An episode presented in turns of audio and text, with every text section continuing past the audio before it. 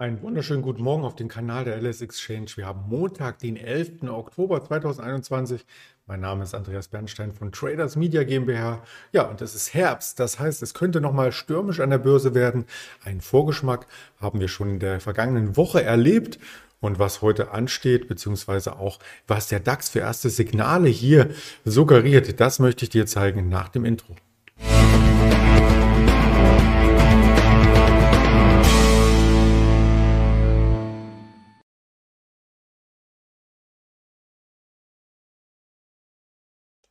Über den Handelstag hinweg werden natürlich auf dem Kanal hier weitere Informationen publiziert, unter anderem ein Händlerinterview und das wird gegen 11.30 Uhr stattfinden mit dem Roland. Da freue ich mich schon sehr drüber, was wir hier für Themen erarbeitet haben. Doch zuvor schauen wir auf den Freitag, auf den DAX, der hier ja einen ruhigen Freitag einläutete, außer eben die Eröffnung. Klar, da ist es immer ein bisschen volatiler und 14.30 Uhr. Da kamen nämlich die US-Arbeitsmarktdaten. Die schauen wir uns gleich genauer an. Die sorgten für Volatilität, aber die sorgten nicht für eine klare Richtung am Markt. Eine klare Richtung fehlt somit in der Vorwoche am Mittwoch und das meinte ich mit einem stürmischen Herbst, mit stürmischem Herbstwetter sind wir auf die Mai-Tiefs zurückgefallen. 14.818 war das Tief und 816 war das Mai-Tief. Also kein Zufall, sondern Charttechnik. Danach, einen Tag später, die 15.000 zurückerobert, auch die 200-Tage-Linie zurückerobert. Und nun stehen wir um die 15.200, konnten eine positive Woche absolvieren, aber im Grunde genommen kein größeres Signal aus den Arbeitsmarktdaten herausziehen. Warum nicht? Das schauen wir uns gerne an mit den Arbeitsmarktdaten, was da genau vermeldet wurde. Denn dazu habe ich auch ein, zwei Grafiken vorbereitet, die man dann hier sieht. Also die Arbeitslosenquote, die sank auf 4,8 Prozent. Der US-Arbeitsmarkt wird langsam besser. Also diesen Peak von knapp 15 Prozent Arbeitslosenquote aus der Corona-Zeit. Das ist fast abgebaut. Wir sind aber noch nicht auf dem Niveau, ähm, wo wir kurz vor Corona standen. Also ein Mehrjahrestief, was wir 2020 gesehen hatten. Ähm, das liegt noch ein bisschen in weiter Ferne und das zeigten, zeigen auch die Erstanträge auf Arbeitslosenunterstützung. Also die Arbeitslosenhilfsanträge, die jeden Donnerstag publiziert werden. Die waren nämlich dann am Donnerstag äh, zwar auch ein bisschen geringer ausgefallen, also weniger melden sich arbeitslos und nehmen staatliche Hilfe in Anspruch, aber nicht so wenig wie eben im Jahr 2020, Anfang des Jahres.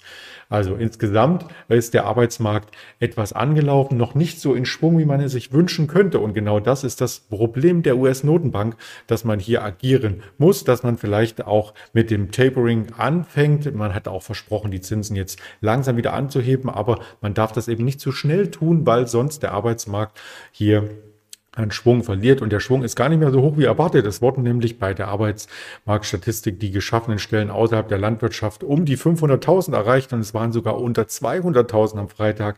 Deswegen wusste der Markt gar nicht so richtig, wo er hin sollte, nach oben oder nach unten und hat sich einfach dafür entschieden, seitwärts ins Wochenende zu laufen. Ja, Fear and Creed ist dadurch aber etwas besser geworden. Also man sieht, ähm, der Schwung am Arbeitsmarkt ist noch vorhanden, auch wenn er langsamer ist.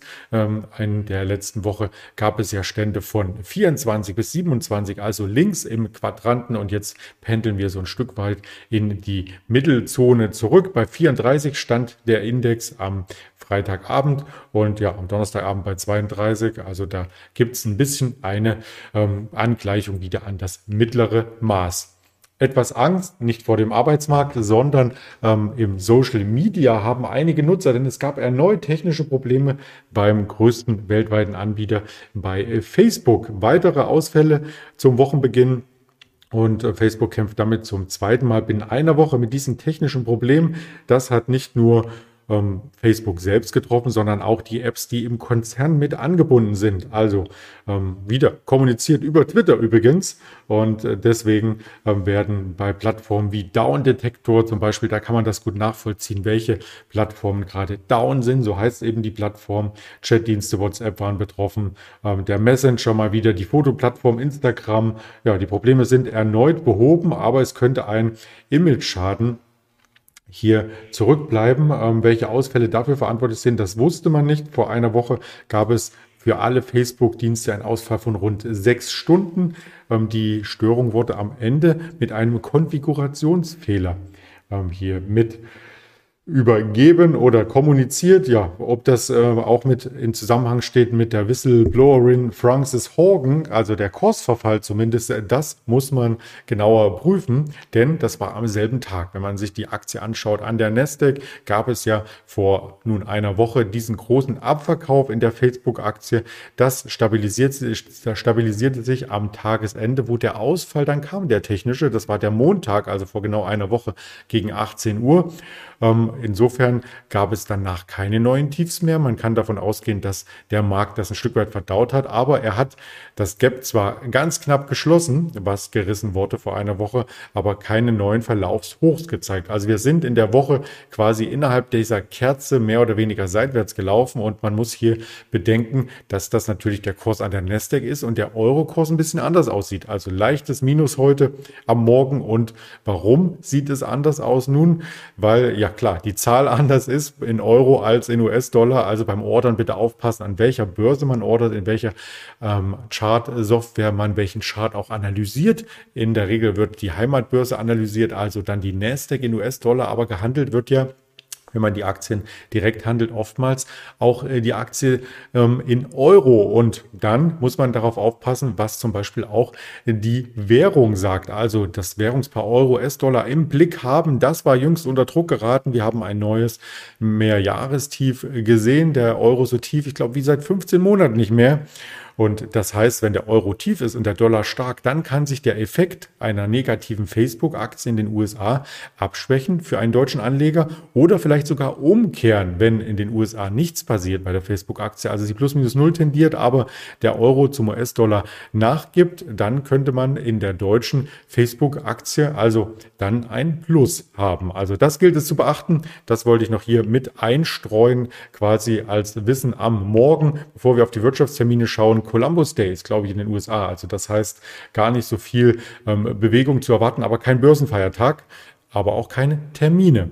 Und wir haben am Vormittag daher nur Termine aus der Eurozone, nicht direkt für die ganze Zone, sondern aus einzelnen Ländern. Sie sind hier aufgelistet, unter anderem Industrieproduktion in Italien und dann aus Portugal die globale Handelsbilanz.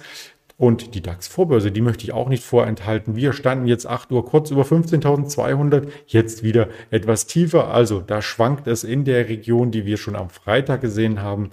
Geringe Volatilität am Freitag. Vermutlich wird es auch am Montag ähnlich bleiben erst einmal, denn wie ich sagte, die Impulse fehlen. Wir haben Impulse für Sie zusammengestellt auf den Social Media Kanälen YouTube, Twitter, Instagram, Facebook und natürlich die Hörvarianten schon angeschlossen.